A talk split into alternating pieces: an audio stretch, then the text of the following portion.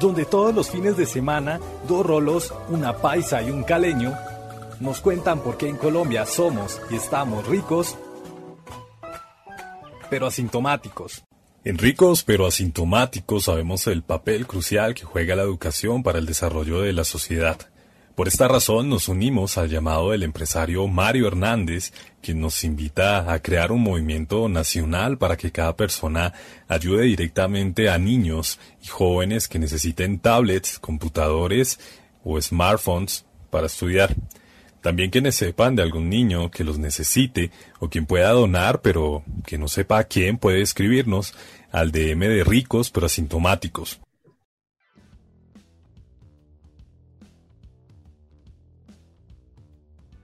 Muy buenos días, tardes o noches, no importa el momento ni el lugar desde el que nos estés escuchando. Bienvenido una vez más a otro capítulo de Ricos pero Asintomáticos.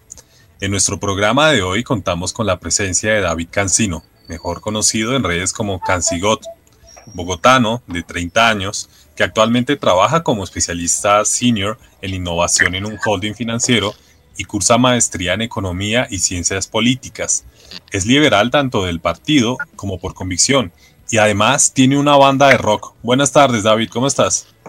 Hola, Víctor, ¿qué tal? Muy bien, muchas gracias, muy contento de estar aquí compartiendo con ustedes. Eh, también adolezco del, del nombre del podcast, también soy rico pero asintomático.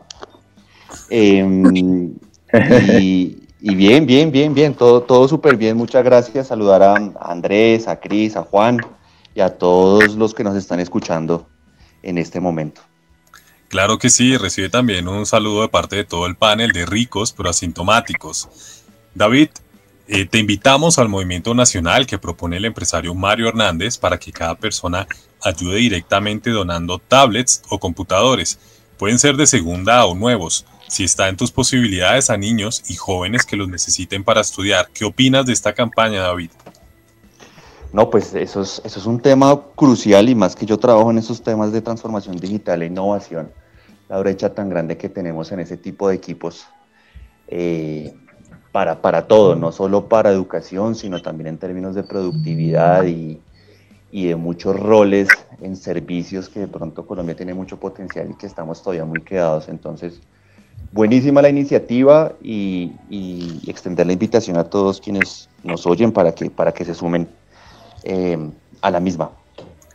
Claro, de una, echándonos una mano todos. David, ya volvemos contigo. Listo, pues. Continuando, saludamos a nuestra compañera desde Medellín, Cristina. Cristina, buenas tardes, ¿cómo estás? Hola, hola Víctor, hola a todos. Eh, no, pues mm, hoy tenemos un programa, condominio de la capital. Eh, Juan, hoy somos una paisa, un caleño y tres rolos. contenta de estar acompañada de tres caballeros rolos en la emisión del día de hoy. Bueno, y a las chicas que nos escuchan, sí, estoy con el mismo David Cancino. Eh, Vane de Char nos invitó a darle una ojeada al Instagram en el que vimos unas fotos muy sexys en la isla Múcura. Eh, quiero hacerle dos preguntas rápidas a David, pues así como fuera del guion. Eh, ¿Cómo te fue en Múcura? Y que nos cuentes rápidamente sobre la banda. Eh, sí, hace, hace como dos días llegué. Em, es la primera vez que, que, digamos que estaba en una isla del Caribe y eso es espectacular. La verdad es que es otro planeta, pero pero muy bonito, la gente muy linda. Eh, me sorprendió mucho el contraste también en temas de eh, como desigualdad y como desaprovechamiento de muchos temas que hay allá. Pero yo la pasé muy bueno, o sea, me fui en el mejor momento con todos estos fríos y lluvias, entonces estuvo muy, muy, muy, muy chévere. Y la banda, la banda, pues nada, desde, desde que estaba muy pequeño en, el colegio, pues me gustó mucho la música.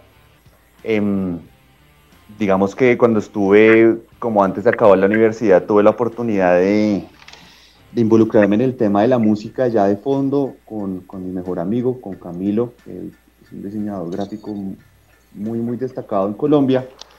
Eh, pero pues las cosas no se dieron y conservamos más el tema como un hobby, como, como, como algo adicional, ¿no? Y hace poco pues eh, volví como a, como a retomar ese, ese hábito de la música. O sea que yo creo que luego les ando compartiendo de pronto de algo que hagamos o, que, que, grabemos. Pero ah, más o menos es por ahí el tema. ¿Y qué instrumento tocas? Bajo. Toco bajo ya hace 11 años. Ah, ¿sí? señora. Excelente, David. Cualquier cosa acá desde Ricos pero Asintomáticos, vienes y tocas con la banda y nos inventamos alguna vaina. ¿Qué tal? Eso, eso suena súper bacano. mezclar, mezclar música con en este tipo de formatos es, algo, es algo chévere, bacano y no, no, lo he visto, entonces sí sería interesante hacerlo. desde, acá innovamos, ¿sí o qué? Eso, eso, eso.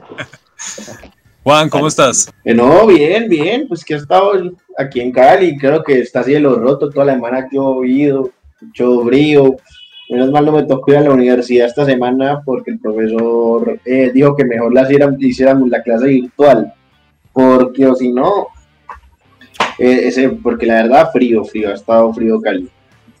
Mm, dígalo a nosotros, acá en Bogotá, estaba mirando ayer un artículo y la temperatura ha descendido hasta 5 grados centígrados, o sea, una vaina loca. Y desde Bogotá, pues nuevamente contamos con Andrés. Andrés, ¿cómo te encuentras?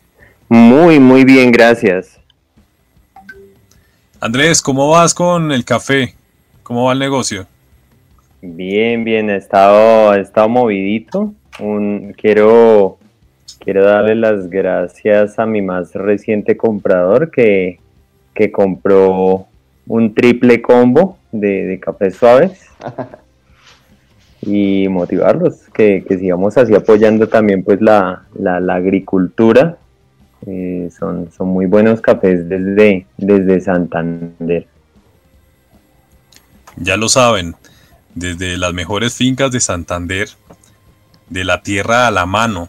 Se pueden comunicar con Andrés, vende un excelente café súper delicioso para acompañar estas tardes de frío o lluviosas o para tener una excusa para compartir con toda la familia. ¿Cierto Andrés?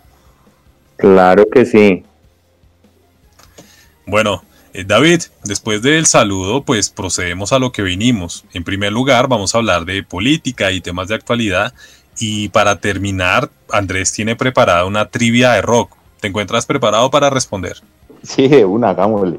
Buenísimo. Eso, con toda la actitud, sí o que entonces, eh, propongo lo siguiente, te van a bombardear en este orden Andrés, Cristina y Juan. ¿Listo, David? De una. Bueno, muchachos, denle con todo con las preguntas y nuestros oyentes esperamos tengan un espacio rico de aprendizaje y se entretengan un poco con nosotros. Te dejo, Andrés. Perfecto, entonces, la primera. Comencemos por un poco de historia, David. ¿Cómo llegó a la política? ¿De qué manera fue su acercamiento a los temas políticos? Em, pues realmente desde el colegio a mí siempre me ha interesado el tema, pues digamos, lo, que, lo que atañe a lo, común, a lo público, no en el sentido tradicional, eh, como ese espacio común ahí, eh, mocusiano, raro, Em, sino como, como interés como el bienestar o lo, o lo que hacemos todos, digamos que eh, en los espacios que compartimos. En el colegio, ah, digamos que fue mi primera experiencia o, cercanía con el tema. En la universidad tuve la, la oportunidad de ser dirigente estudiantil, de pertenecer a los consejos estudiantiles en, en, el Rosario, que eso es un tema como pues muy importante la vida estudiantil de la universidad. Eh, de representar a los compañeros en, el Consejo de Administración y luego en el Consejo Superior, en el de ambos fui, presidente. Y digamos que en, ese ejercicio esos espacios suelen ser como digamos que cooptados por partidos políticos o movimientos políticos y ahí fue digamos que mi primera mm, mi primera relación como con, con lo político partidista. Eh, desde siempre he tenido como una afinidad o una cercanía con el, con el liberalismo, con sus ideas. Debo ser honesto y decir que en un, en, un primer momento, pues digamos que no, no, no era de la, de la, línea pues liberal, libertaria, minarquista de, de la que soy hoy, pero, pero sí siempre cercano al liberalismo. Y, mm, y fue a través de la universidad, de la, a través de la universidad de un profesor que terminé vinculado en el Partido Liberal y ahí empecé a, mm, a hacer política. Participé en, en, en la Asamblea Distrital de, de, Jóvenes, que es un espacio que hay ahí de juventudes. Tuve la oportunidad también de, mm, estar en, una, en, unas consultas internas del partido para ediles en el 2015. Eh, luego fui candidato al Consejo acá, acá de Bogotá en el 2019, que sacamos 3.000 y pico de votos. Y en una ocasión tuve la oportunidad de representar al partido en un congreso eh, de la famosa Internacional Socialista. Y lo que, lo, que, lo que no he contado ahí es que yo aproveché, eso fue un concurso, me lo gané, y aproveché el tema para, para escaparme de esa convención que fue en Estocolmo eh, e irme a la, a la, Internacional Liberal, que estaba en ese mismo lugar y en esa, por esas mismas fechas haciendo su convención igual, para poder hacer conexiones con ellos. Y eso ha sido como en resumidas cuentas lo que, lo que he hecho en, en política, cómo llegué y qué es lo que, lo que he hecho. Ah, perfecto. Eh, digamos, complementando esa, esa primera respuesta, me surge otra nueva y es ¿por qué liberal? ¿Cuáles son los principios que defiende? Bueno, pues, pues eh, cuando uno entra al Partido Liberal, la verdad es que eh, es, mentira que, el partido, yo creo que los partidos en general tengan como algún tipo de adherencia ideológica o que tengan algún tipo de, interés en, en formar o, o, en generar esas, mm, esas inquietudes eh, de, de, qué es lo que se piensa o qué es lo que se defiende.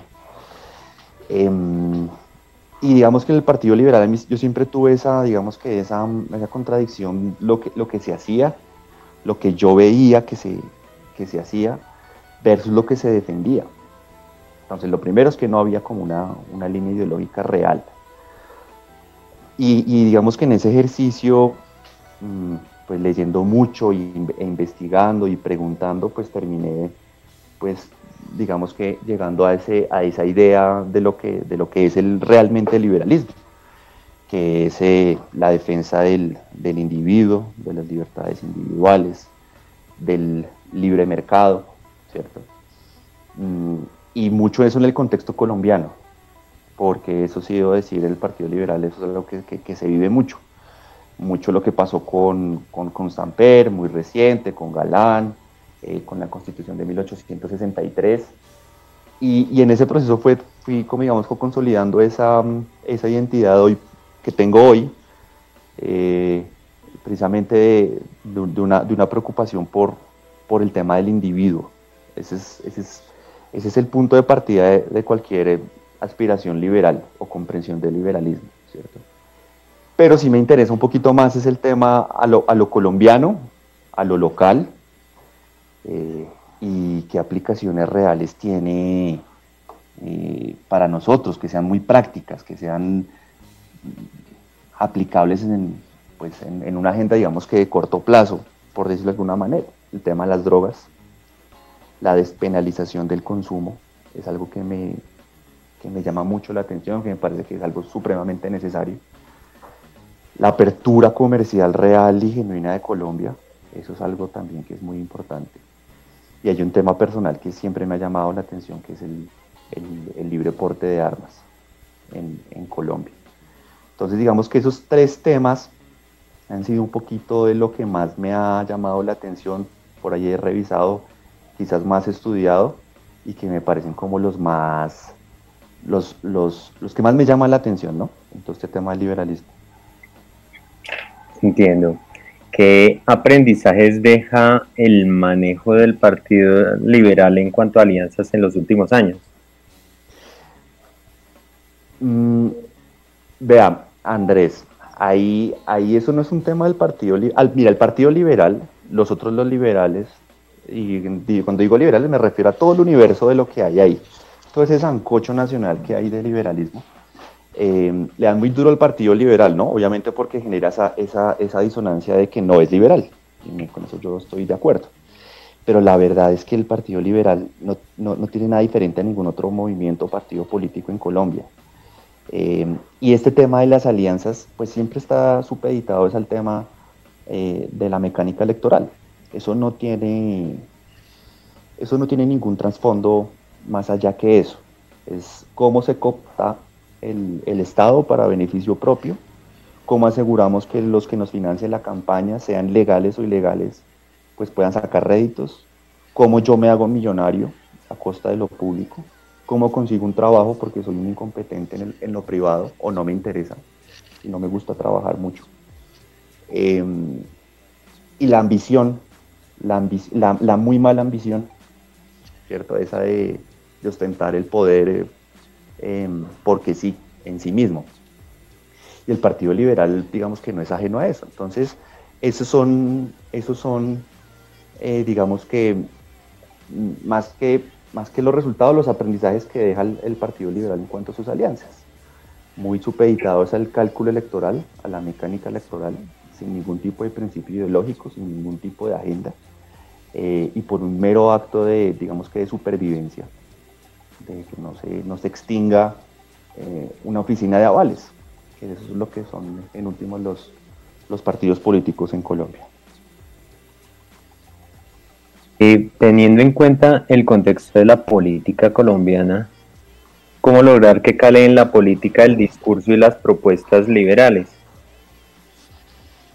Yo creo que, eh, y pues esto lo digo por experiencia propia, porque pues en mi última experiencia electoral pues salí a la calle a, precisamente a testear eso, a ver cómo, cómo calaba ese discurso, si calaba o no calaba.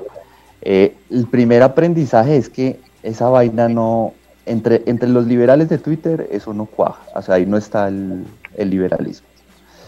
Para que, para que digamos que se cohesione como proyecto político. Ahí no, no. No es que sea inútil, sencillamente no, ahí no hay masa crítica. Ahí no, ahí no pasamos los 20, los 20 mil votos que sacó Reisbeck al, se lanzó al, a la alcaldía de Bogotá. En la calle el tema es mucho más sencillo. Yo creo que el liberalismo sí está en la calle. Eh, porque muchas de las ideas que nosotros defendemos realmente son, son muy intuitivas para la persona, para el ciudadano, eh, para el mueco, pues, como dicen por ahí en otro podcast. Em, porque porque es, vendedor, es vendedor. Yo lo hice de una manera muy diferente con ese tema de los liberales, de los bizcochos y, y procuraba explicarle a las personas cómo, cómo funcionaba el, el, tema en el Consejo Bogotá, las alcaldías menores con unos vasitos y cómo, cómo se asocian esos, esas mafias para, para, para cooptar el poder político. Eh, entonces eh, es más con las personas, sin ningún tipo de definición teórica ni ninguno de ese, digamos que esas complejidades de lo, del intelectual, sino en su día a día, ¿cierto? Em, como un de uno, por ejemplo, le, hace la vida más fácil a los más pobres, porque ofrece bienes muchos, mucho más económicos, ¿cierto?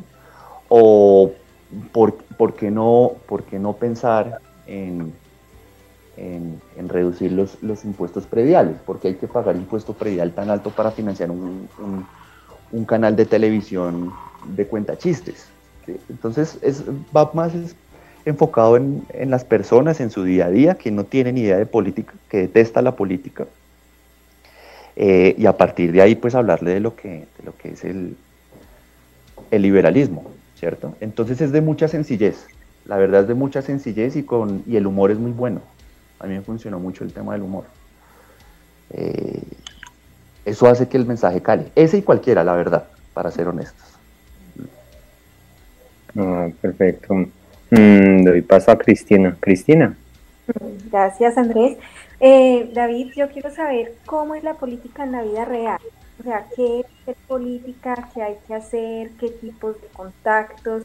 O sea, una persona que se interese como en hacer política y en participar, como qué pasos o qué claves le darías tú a esa persona de cómo hacer una campaña política y eso qué, qué costo tiene, por ejemplo.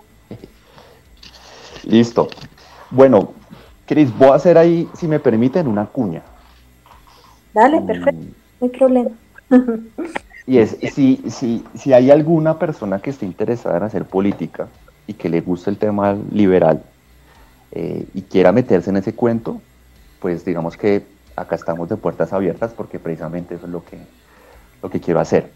Ahora, habiendo dicho eso, bueno, la gente detesta la política porque la relaciona con, corrupción, con, plata mala vida, con, mentiras. Y eh, pues la verdad es que esa percepción de las personas es verdad, mm, no es una mentira. E inclusive es más grave de lo que la gente puede llegar a pensar. Entonces en ese tema digamos como que no quiero a salir a vender humo a decir, no, es que la política es muy linda y es hermosa y es diferente y los corruptos son unos pocos. No, desafortunadamente no, es, es, muy pesado lo que pasa en, en, la vida política. En lo que hay, digamos que detrás de una campaña y de los medios y, de, y del Twitter y del Instagram y todo ese cuento. Naturalmente sí hay que tener contactos, hay que saber cómo uno, digamos que se vincula a un partido político en mi caso yo obtuve mi aval por parte del Partido Liberal eh, porque pertenecía a la organización de jóvenes y la organización de jóvenes está obligada a dar por sus estatutos unos avales a candidatos jóvenes. Eh, en ese caso, digamos que no tuve necesidad de hacer, digamos, algo raro o extraño. Em, a los partidos políticos, naturalmente, les interesa que se presenten candidatos que puedan sacar una votación bien importante, porque eso se traduce luego en, plata. Ya les explico un poquito más cómo funciona eso. Em, en Bogotá, en la campaña del 2019, em, un voto costaba entre 30 mil y 50 mil pesos. Cuando les digo costaba es por lo que paga un político en la calle en efectivo o, en especie por un, por un voto. Eh, uno puede ir a, a, un barrio, por ejemplo, que queda por detrás de, del Cayetano Cañizares en Kennedy. Eh, y allá, si usted no es, no es el candidato que ya está aprobado por, por el gamonal de la zona, le ponen un celador con, con escopeta hechiza y lo sacan a, bala. Em, entonces, un, político tradicional necesita muchísimo capital entonces, para que hagan más o menos los cálculos, son 30 mil pesos por barato que sea el voto. Y para el Consejo de Bogotá se necesitan, eh, por, por mi partido, casi 15 mil votos. Es muchísimo dinero. Entonces, eh, el que sea tan costoso comprar el voto hace que eh, pues el político tradicional se tenga que aliar con contratistas, con estos líderes, entre comillas, barriales que venden el voto de, eh, ancianos de una junta de acción comunal o de una fundación, ¿cierto? Y todo eso lo, lo convierte pues en, en una mafia, ¿cierto? Esa es la política tradicional. Yo en mi campaña me gasté 1.500.000 pesos, de acuerdo pues, a lo que se presentó en el informe de gastos de la campaña, ¿cierto? Y eh, los, el, Estado le devuelve a uno, dependiendo del, de la corporación a la que se lanza le devuelve una plata, le devuelve entre mil, dos mil, tres mil, cuatro mil pesos por los votos que haya sacado. Y los partidos políticos te descuentan, en el caso del Partido Liberal, a mí me descuentaron el 20% de, de ese millón quinientos, me dieron como un millón de pesos, realmente de reposición de votos. Em, pero la campaña que yo hice fue absolutamente costo eficiente, o sea, Obviamente no se compró ningún voto, con 1.500.000 para sacar 3.000 votos, ningún político tradicional lo saca, nunca. Nosotros no imprimimos ni siquiera volantes, eh, porque no queríamos empapelar la ciudad, todo fue digital, todo fue a través de WhatsApp, todo fue a través de amigos, mm, y lo que se pudo hacer por ahí en, redes, pauta inclusive hubo muy poca, todo fue uno a uno. Eh, entonces, em, yo creo que sí hay una forma de hacer diferente de hacer política, ¿cierto? En el que no se necesiten esas millonadas de plata, ¿cierto? Y que sí se puede hacer eh, pues algo y no quedar endeudado ni, tener que dejar un trabajo o algo, ¿cierto? Em, entonces, ¿por qué digo estos dos temas? Pues para mostrar como las dos caras de la moneda. ¿Cómo se puede hacer política sin tener que ser un ladrón o un delincuente? Es muy duro, es muy difícil. Eh, versus lo tradicional y lo que pasa, como para responder a, tu pregunta, para que sepamos en qué estamos. Y pues la verdad es que desafortunadamente pues la mayoría de la política es en el primer modelo que expliqué, ¿no? Eh, comprar votos, mucha plata y metido en cosas raras. Ay Dios. eh, David, eh, te pregunto, eh, ¿tú por qué ves inviable un partido genuinamente liberal y dices que es mejor que hayan muchos liberales en muchos partidos? Bueno, lo, que, lo que yo opino ahí es que yo creo que un, buen movimiento, un buen un, partido político que, pueda llegar a tener vocación de poder, eh, se construye desde abajo hacia arriba. O sea, es una gran masa de ciudadanos que se sienten afines a una idea, a un programa, ¿cierto? Y de esa masa, digamos que nacen o, sobresalen unos líderes que pueden abanderar toda esa masa crítica para sacar votos en alguna corporación. Y en Colombia pasó al revés. Eh, digo yo los últimos años. O sea, un, grupo pequeño de, personas muy estudiadas, mm, muy afines al liberalismo, eh, trataron o hemos intentado llevárselo a esa masa crítica. Cuando digo masa crítica no me refiero a gente ignorante o tonta. No, me refiero es a, muchas personas, a, cientos de miles, millones. Em, entonces, resulta y pasa que en Colombia todavía no tenemos esa masa crítica. Hemos crecido mucho, muchísimo, pero yo creo que todavía está muy corta, muy corta, todavía le falta crecer demasiado como para que pueda tener un, partido político. Y lo otro es que esas cabezas, digamos, o esas, esos liderazgos que son eh, con los que se relaciona el libertarismo y el liberalismo en Colombia, eh, nos falta todavía muchísimo por madurar en el tema político. En gran parte porque hay unos egos impresionantes. Eh, segundo, porque dentro del tema libertario liberal pues hay mil, mil tendencias y cada uno tiene una diferente y es muy difícil ponerlos a estos personajes de acuerdo.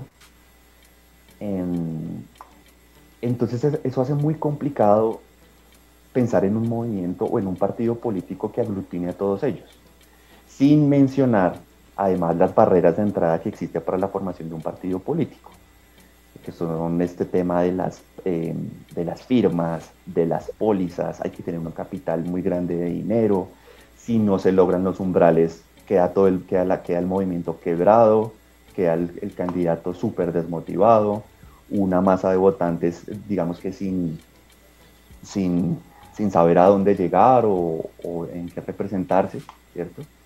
Entonces, eso es lo que hace que, sea muy, muy improbable un partido libre, genuinamente liberal ahora, pero eh, mientras eso sucede, yo sí creo que en todos los partidos pueden haber liderazgos liberales que se pueden ir que pueden ir creciendo, ¿cierto? Y que en algún momento eh, puede llegar ese momento, digamos que de maduración y poder estar todos unidos. Entonces, yo soy, a mí me da mucha felicidad ver a, eh, un liberalismo como el de, como el de Gabriel Santos en, el Centro Democrático, ¿cierto? Como un, gran amigo mío que se llama Germán Ricaurte en la coalición de la esperanza que están ahorita armando estos, eh, comillas, alternativos, que son liberales. Em, conozco personas del Partido Verde, está mi ejemplo en el Partido Liberal, y ahí poco a poco, ahí poco a poco, ¿cierto? Esos, esos se van, se va, esa, masa crítica se va formando y por ahora me parece que está bien y es deseable, pues precisamente tener muchos liberales, pero en diferentes partidos políticos. Ah, de acuerdo con tu apreciación.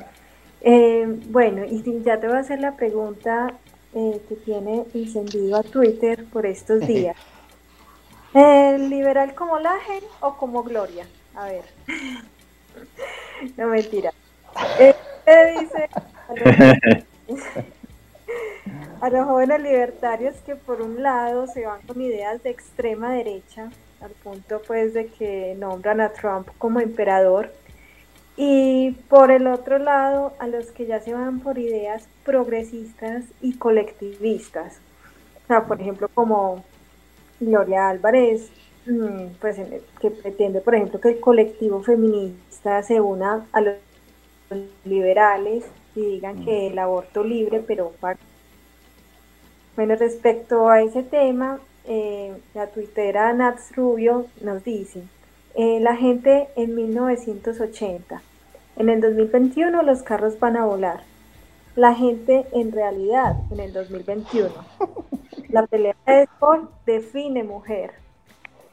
Y tú nos mostraste un, un meme que me pareció muy gracioso, que es Marge Simpson tapándose la cara cuando le preguntan que si es liberal como Laje o como Gloria.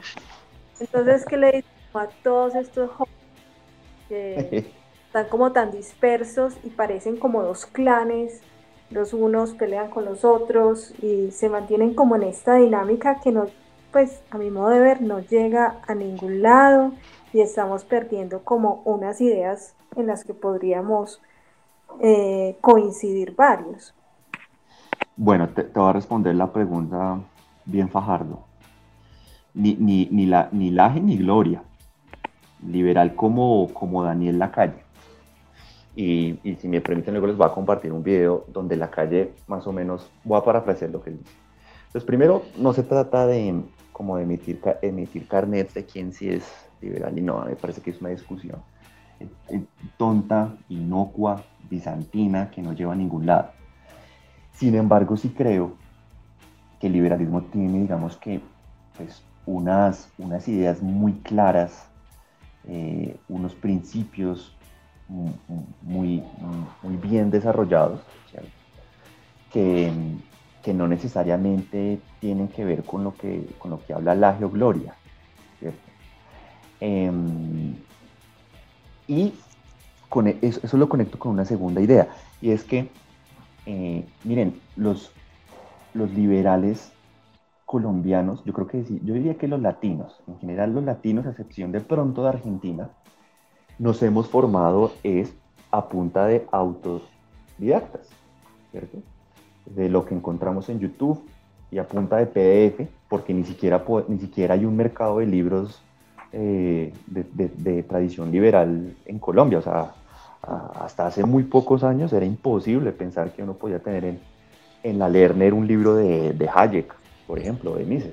yo, yo, estaba buscando, no te interrumpo, yo, yo, yo busqué por mucho tiempo libros de Friedman y libros de Hayek y no encontraba, pero de Piketty estaban todos. o sea, eso era una cosa, pero madre, pero ¿qué es esto? Entonces, no, nada, o sea, toda la colección de Friedman la tengo en un drive en PDF que se la comparto a todo el que me la pida, que me la necesite, me dice. Entonces, eso es complicado. Exacto. Juan, y vea, ponle cuidado. Cuando usted se forma así, eso tiene muchas virtudes, porque es el gusto por el conocimiento, el gusto por la formación, el gusto por la lectura, ¿cierto? Eh, pero, pero la formación queda coja, la formación queda coja y la persona termina en últimas a punta de prueba y error ¿cierto? En redes sociales, sobre todo, pues tratando de identificar esas posturas a, punta de contrastarlas. Y pues hombre, mire, la lógica del YouTube y todos estos influencers pues no es ajena a la de ninguna otro tipo de, género o de contenido, ya sea música, cine, eh, videojuegos, lo que sea. Entonces terminan sobresaliendo no necesariamente los, digamos, los más competentes, los más capacitados para hablar de liberalismo, libertarismo, aborto, eh, ciencia, eh, Trump, todos estos temas. Entonces, yo creo que ser un poquito más suaves con, con, todo el, digamos que el, el, el, el contexto liberal libertario que tiene Latinoamérica y sobre todo Colombia, y entender que estamos en un proceso de formación y de crecimiento y ahí todos vamos, digamos que poco a poco generando eh, un criterio, ¿cierto? En ese criterio inclusive cabe que algunos, con los cuales yo no estoy de acuerdo, puedan empezar a mostrar algunas tendencias totalitarias o, de, o, digamos que de extrema derecha, porque el liberalismo puede tener una expresión también de derechas. Em, y eso es normal, porque el liberalismo nunca ha sido un sistema cerrado, ¿cierto? Pero asimismo puede presentar características como, como, como medio, medio zurdas, ¿no? como medio stalinistas. Eh, yo siempre, siempre que pasa esto, a mí me acuerdo un, un, episodio que la verdad no se, no, se, sabe si es cierto o no, que una vez reunidos en, en Montpellerin, que era donde se reunían los, estos cracks libertarios liberales, Mises, eh, Hayek, Friedman, en una ocasión Mises inclusive entró en, en, un salón donde estaban todos estos, todos estos cracks libertarios, liberales, y les dijo, ustedes son todos una partida de socialistas. Entonces, eso parece como, como algo que, que, siempre nos ha pasado, como ese purismo y esa discusión.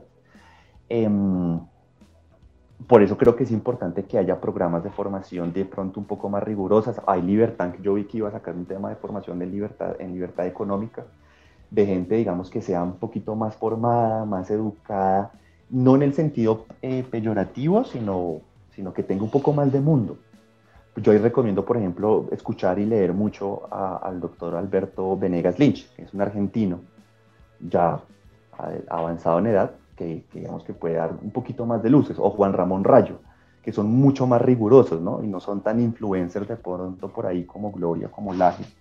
Eh, y ya como digamos que estos otros personajes que están pero desubicadísimos, de Trump emperador y eso, y pues, ya es como, como eso es humor libertario, vamos a decir, pero es útil, es útil contrastar las ideas y que entremos, digamos que en conflicto es útil. Eso, eso digamos que es, es mi opinión. Y pues en ese proceso, pues a uno le da vergüenza. Por eso el, por eso el, el, el meme de March. Entonces, cuando uno está aprendiendo a conducir, pues a mí me daba vergüenza cuando mi papá me cogía y subo a un puente y se me quedaba el carro y le pegaba al de atrás, pues qué vergüenza, pero pues ahí estoy aprendiendo. Eh, y termina uno etiquetado con ellos mismos por sus, posiciones, pero es más, es más, más, más por ahí, como es un poquito más, más laxos con, con esos nuevos adeptos y, pues entender que todos nos estamos formando y de una manera muy informal.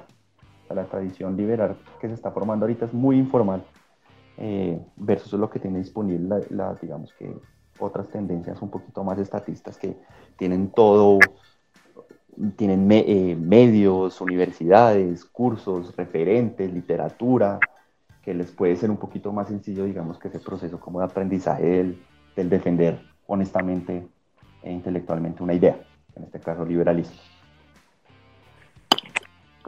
Listo. Y pues que estabas hablando de Venegas Lynch, eh, yo vi que estás en una maestría y como que vas a tener unos módulos con él o a dar algunas clases? ¿Cómo es? Sí, no, pues la primera clase con él la tengo hasta el 26 de marzo. Estoy que la, ah. estoy que la, mejor dicho, tengo un, una, un blog de notas ahí para preguntarle al doctor Venegas. Eh, por ahora, por ahora les cuento que lo, que más me llamó, o lo que me ha llamado la atención es que para su clase nos, puso a leer un libro y el prólogo es escrito precisamente por, por Hayek. Es, es muy interesante sobre, sobre el, el, liberalismo y el desarrollo, el desarrollo liberal. Entonces esas se las debo. Cuando empiece a tener clase, les cuento, porque el, el, tipo es un personaje. Entonces tan pronto pase la primera, Cris, te cuento. Sí, de una, para que nos cuentes anécdotas a ver y que vas aprendiendo de, de él. Claro que sí. Bueno, hablemos un poco de la JEP. Recientemente publicaron un meme sobre las víctimas de falsos positivos que no cayó nada bien entre varios sectores. Al respecto, la Santiago Cárdenas escribe, se les cayó la fachada con un pinche meme y ahora están dando patadas de ahogado para desembarrarla. Y la cuenta Alzate nos dice, el spot de Timochenko hablando de retenciones, el trato que han recibido las víctimas de las FARC, como las de Corporación Rosa Blanca, en ese tribunal, cuando dicen una y otra vez que las víctimas deben ser el centro. Sinceramente no entiendo qué están esperando para decir que la JEP es nefasta. Yo veo un sesgo indiscutible, un engaño evidente con una cifra que es apenas una hipótesis y un chiste perverso sobre las víctimas que no serán 6.402, pero son reales. Eh, cuéntanos, eh, ¿tú qué opinas de todo este tema de la Jurisdicción Especial para la Paz? Yo, les voy a ser sincero y les voy a ser honestos. Yo voté a favor del acuerdo de paz con la paz. Desde una postura liberal, me parece que se puede, se puede argumentar ese, ese apoyo. Siempre, siempre me pareció que, mm, que la vía negociada, inclusive cediendo un poco eh, algo de, Estado para que estos personajes se, desmovilizaran, me parecía aceptable. Em, debo decir que eh, ese proceso de paz no va bien, en mi opinión, va bastante mal. Mm, siento que muchos de los que votamos en sí, eh, por el sí, mm, pues no, no, no, nos engañaron con muchas de las propuestas que vienen. Entonces, ahí voy a hacer un paréntesis porque entonces acá los, los que siempre fueron detractores salen a uno a decirle, se lo dijimos. Bueno, pero es que, digamos que ser, ser, ser, ser, profeta de lo que ya pasó, como decía por ahí un tuitero, que no me acuerdo, creo que era Juan Carlos, el probabilista, eh, capitán a posteriori, pues muy fácil. Pero digamos que las críticas van en ese sentido, ¿cierto? A mí me tocó ver, que ella lo comentaba, una, una audiencia de la JEP, estaba Timochenko con todo este tema de, del asesinato de Gómez Hurtado, y estos magistrados no tienen ni idea de los frentes, la cantidad de frentes que había, dónde operaban, eh, cuál es la lógica de una lucha armada guerrillera de corte marxista-leninista, eh, desconocían los contenidos de las conferencias guerrilleras, de lo que se hablaba, de lo que hablaba el secretariado y los, y los delegados. Eh, entonces es un parroquianismo, así es como yo definiría la JEP, un parroquianismo que realmente no extraña, ¿no?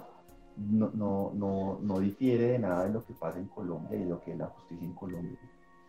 Mm, y le envía un mensaje pues pésimo, pues el, publicar ese meme, digamos que es, es, es, realmente inofensivo, en la medida que pues, ah, un meme, pero lo, es, realmente un reflejo de lo que hace la, la gente. Eh, y está en, en, deuda en, poder saldar con, temas de justicia todo lo que tiene ahí pendiente. Entonces, eh, no, yo creo que el proceso va muy mal, va muy mal. Y la justicia, que es, digamos, que la, obligación de la JEP, la veo toda muy lejos y no, y no veo, me siento oscura, así como en, en desasosiego, eh, en cuanto a la jefe en poder dar, dar, justicia y verdad y reparación a las víctimas del conflicto. Me parece que, que fue un error, que pude haberme equivocado votando por el sí. No, Esta semana se celebró el Día de la Mujer. ¿Cómo viste la celebración de esta fecha? yo, yo, como, yo como liberal, a, a, mí, a, mí, a mí genera muchísimo escepticismo cualquier tipo de celebración como colectiva, identitaria del colectivo. Desde el 20 de julio hasta el Día de, la Mujer o inclusive del Hombre, eh, me parece que todos son espacios que aprovechan precisamente esas identidades colectivas para promover sus, su, su, su, visión del, del mundo a mí eso no me gusta. Eso siempre lleva a generalización y a, conflictos, digamos. Eh, a, mí, a mí no me gusta. Mm, yo creo personalmente que pues, eh, la mujer, ese tipo de espacios no le aportan absolutamente nada en, su, en su proyección en la sociedad. Creo que otros son, son muy útiles. Em, y en ese sentido, pues tampoco me sorprendió los actos violentos que hubo y que yo creo que van a seguir pasando y van a seguir, van a seguir viéndose. Eh, pero yo creo que la mujer sí pues tiene digamos que ahí una, una, debería tener una capacidad autocrítica mucho con, con, esos, con esos movimientos colectivistas que pretenden representar lo que no, que yo creo que no representan, ¿no? Pero pues ya es un tema ya individual de cómo, cómo la mujer se siente representada o no. Pero no, debo decir que en términos generales a mí no, no me incomoda y me, me molesta, digamos, porque cualquier tipo de celebración basada en una identidad y que no resalte el individuo antes que nada. Bueno, yo debo decir que a mí no me representa. Eh, bueno, y ya hablando de inmigración, mascotas e inseguridad en Bogotá. Descabellados tuitea. Me cuentan que Andrea Padilla está en el Consejo de Bogotá pidiendo garantías para los perros y los gatos que traen los migrantes venezolanos a Colombia. En un país por la muerte y con el riesgo de fobia latente, ella tiene las prioridades claras. Y también vimos desde tu cuenta que vas a salir a comprar el pan en un carro pues tipo Mad Max, como el carro tanque, de lo peligrosa que estás viendo la ciudad. Quisiera saber cómo pues, estás viviendo, cómo vives hoy la capital. Pues, pues ah, conectando con la pregunta anterior, ese tema de Padilla es una locura. A mí me parece, es, es, todas sus posturas y todo lo que tiene es antiliberal. Es casi que hay, hay, implícito un desprecio por lo humano. Parece un desperdicio absoluto tener en una corporación de 45 concejales un ser humano que represente a los, eh, a los animales. Eh, y eso no tiene nada que ver con despreciar o, maltratarlos o, o denigrarlos. Eh, pero yo sí lo tengo que decir muy claro, es decir, la, la, dignidad del humano no es equiparable con la de un animal, nunca bajo ninguna circunstancia. no, no, no porque tenga una, como una idea antropocéntrica del, del mundo, mucho menos, sino que sencillamente no vienen al lugar. Es decir, y, lo, comentaba hace unos días por ahí también en Twitter, un, centavo de presupuesto público gastado en un animal es, es inmoral, no es ético. En la medida que ese mismo peso, ese mismo centavo gastado en un humano, digamos que tiene una carga y una obligación con nosotros como especie mucho, mucho más amplia. A mí no se me ocurre darle una bolsa de comida a un animal eh, antes que un plato de comida a un venezolano, para ponerlo, digamos que en el dilema, haciendo la analogía cuando le preguntan a esa señora si salvaría a un bebé o a una cucaracha.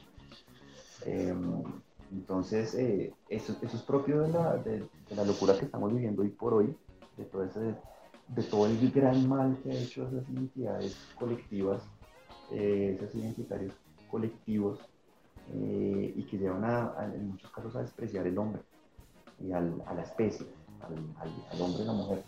Entonces, pues no, no, no, estoy, no estoy en nada de acuerdo con, con, con, Padilla. Y la inseguridad, pues, es, digamos, endémica y que en, en Bogotá, pues, sus días hemos visto como hubo cinco muertos entre policías, ladrones eh, y personas que no tienen nada que ver con los hechos delictivos porque pues Bogotá tiene un problema de, seguridad muy grande, tiene casi 10.000 efectivos que le faltan, eh, tiene una política de armas absolutamente restrictiva, una mujer que es acosada en la calle no puede ni siquiera llevar un, un, un no puede llevar absolutamente nada.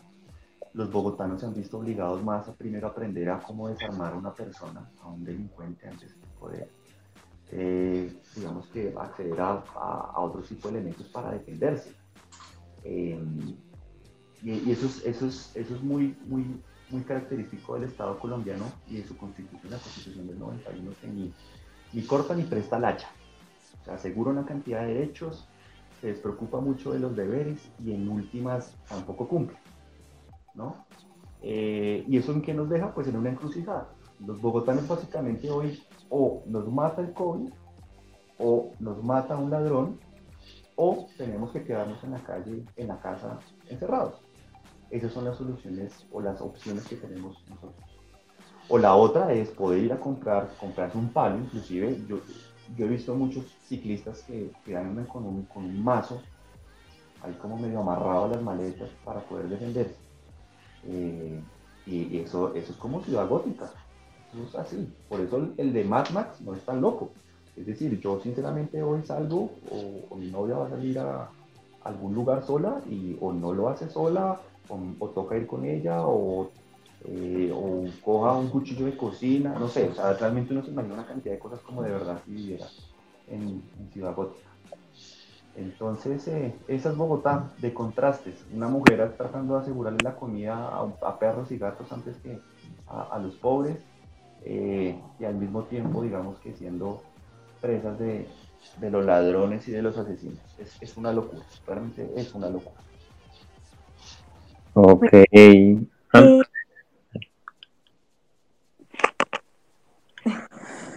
Dale fresca.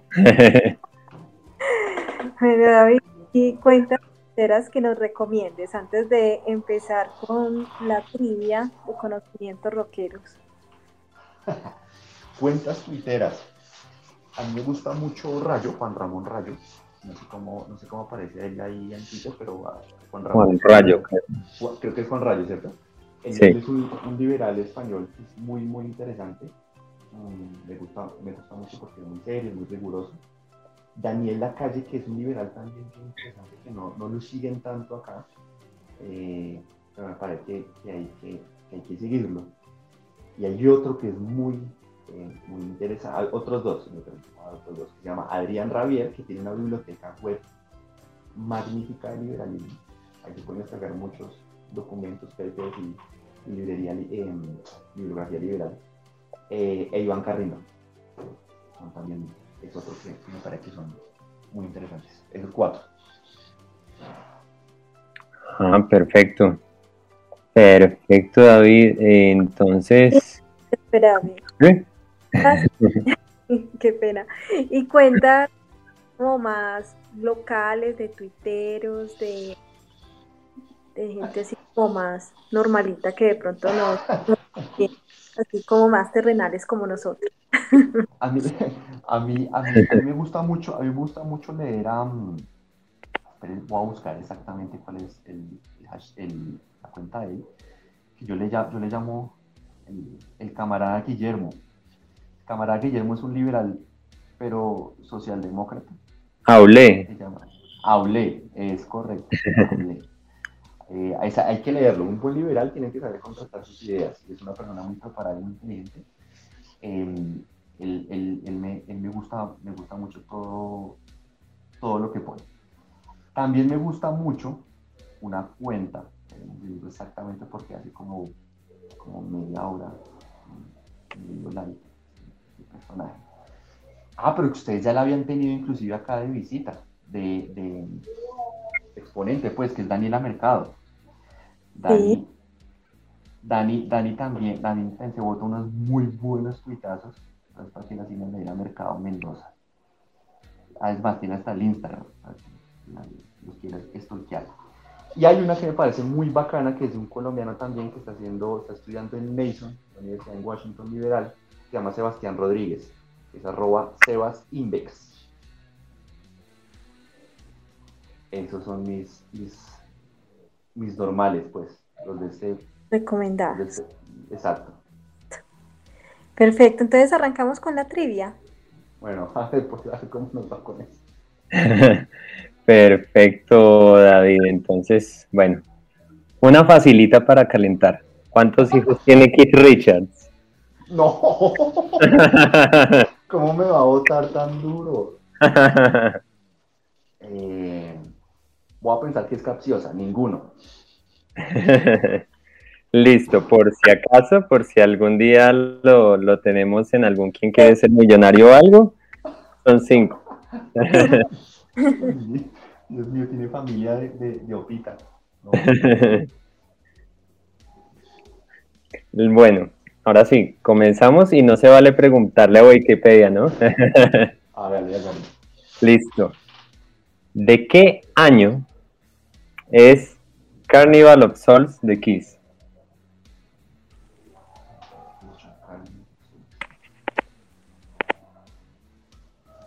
No, no tengo ni idea el, año. El año, pero yo creo que debe ser entre 1960 y 1965. 94. No, mire. No, Andrés, o sea, mejor dicho, si me pone que, que era fan del vallenato, creo que me iba mejor. Listo. todos sabemos que se llamaba Farrokh Bulsara, pero ¿quién era y cuál era su registro de voz? Freddie Mercury. Sí. Freddie Mercury. Y el registro. Puta, yo creo que ese man podía cantar como. No sé las notas, pero por ahí yo creo que tres octavas alcanzaba ese man. Si no, si no más, yo no sé. Bien, bien, bien. ¿Sí eran tres? Sí, esa era esa. Eh, ¿en, ¿En cuántas salas de cine se proyectó The Wall? Uf, ni idea. No, corchadísimo. No, corchadísimo. Pero recorchado. Dicen que se distribuyó en cerca de 600 salas. Con, por, la, e- por la misma época de, de. O sea, fue la tercera más publicada. Increíble. Increíble. Y este man rollo es que es más. Es, es muy, es muy progre, ¿no? Sí, sí, sí, sí. Y chavista chico. Sí, sí, sí, es paradójico. En parte por eso fue que se separaron, porque había, el uno era, era muy progre y el otro era muy capitalista, entonces eh, el uno le quería como sacar más, como, sí, ser más mercantilista y el otro supuestamente como que no, y, y eso en parte fue la separación. Comprensible, sí, a eso vivir uno del otro no.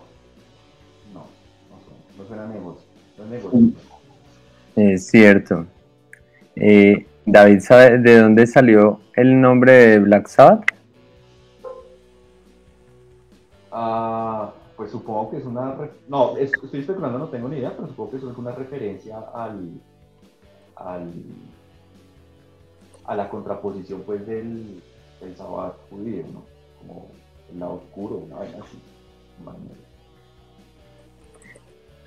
Listo. El- eh, ellos tenían, resulta que ellos tenían una, un, un nombre, pero había otro grupo que tenía el mismo nombre. Ajá. Y fueron a ver, fueron a, a dar un concierto a, a a Italia. Y resulta que en el Teatro de al frente estaban proyectando una película italiana de terror que se llamaba así. Vea, pues, ni idea. Yo que le estaba dando, dando severo trasfondo, pues, religioso. Eh, ¿De cuántos años se murió Janis Joplin? Uy, escucha, muy joven, muy joven porque esta señora fue sobredosis. Yo creo que ya es del club de los 25, de los 27, creo que. Eh, sí, sí, de 27. Sí, señor. Eh. 27. El famoso club de los 27. sí, señor. ¿En qué año se enlistó Jimi Hendrix en el ejército de los Estados Unidos? Este también se murió joven, curioso con otro. Mm, Vamos a especular. A los 21. Sí, sí, sí, sí. Ah. Esa, esa, esa le digo la verdad, esa la adiviné, suponiendo la, el, los rangos del, del ejército de los Estados Unidos. Sí. Sí, en el, de hecho, de hecho fue por el, por el hecho de que lo habían agarrado varias veces robando autos. Entonces le dieron la opción, o la cárcel o servicio militar. Vea, esa si no me la sabía, yo no sabía que man jalaba acá. Entonces sí, dijo, en el 61 dijo, no, prefiero prestar servicio. antes que cárcel. La misma, pero bueno, Yo Sí. tengo una pregunta, A Dale. ver, señora. David adivina. Esta canción es la banda sonora de qué película? A ver.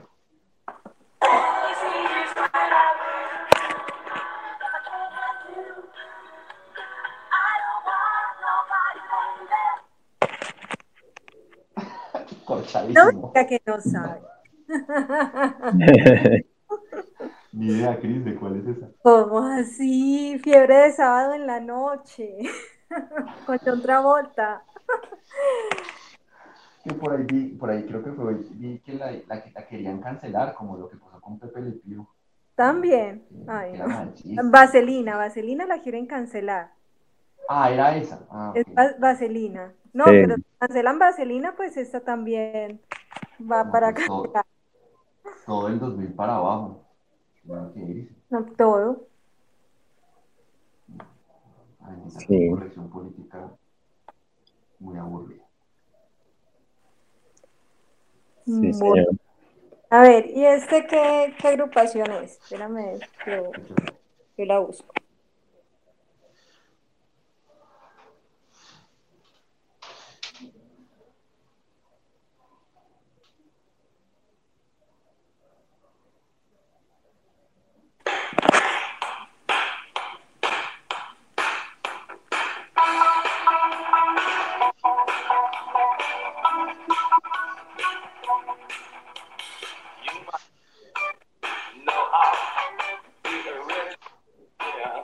Nada.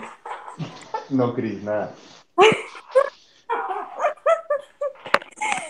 Pero ¿cómo así, David? In excess. Iba a decir proyecto 1 o algo así. Ah, nos tenemos muy corchado. a Pero sí, pero es que me dio muy duro, mucho menos. Sí, eh, de los 70 por acá brincamos esos como 80s, 90s, in excess. Ay, Pero estuvo bueno, estuvo bueno, estuvo bueno, estuvo bueno. Está bueno, esas corchadas, pues, también. también. Tampoco hay pues que sea el más megalómano. No. No, ¿y cuáles son tus bandas favoritas?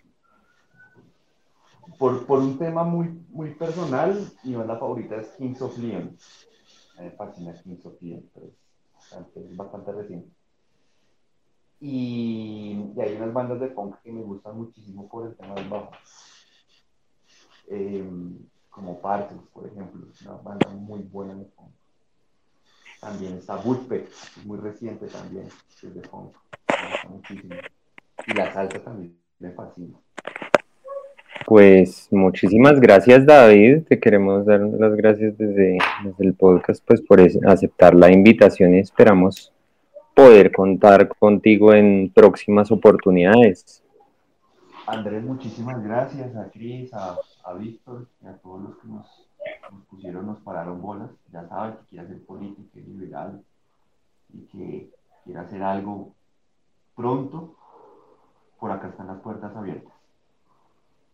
Ah, muchas gracias, David. Y esta semana empezamos con la dinámica para elegir al señor Tweet. Invitamos a David y a nuestros oyentes a ingresar a la página para votar. Así es, Cris. estar conectado. Perfecto, muchísimas gracias. Nos No, escuchamos en una próxima oportunidad. Bueno, chao chicos. Muchas gracias. Chao, adiós. Bueno, chao. Chao. En Ricos pero asintomáticos sabemos el papel crucial que juega la educación para el desarrollo de la sociedad. Por esta razón nos unimos al llamado del empresario Mario Hernández, quien nos invita a crear un movimiento nacional para que cada persona ayude directamente a niños y jóvenes que necesiten tablets, computadores o smartphones para estudiar. También quienes sepan de algún niño que los necesite o quien pueda donar pero que no sepa a quién puede escribirnos al DM de ricos pero asintomáticos. Un producto Lucas Friedman.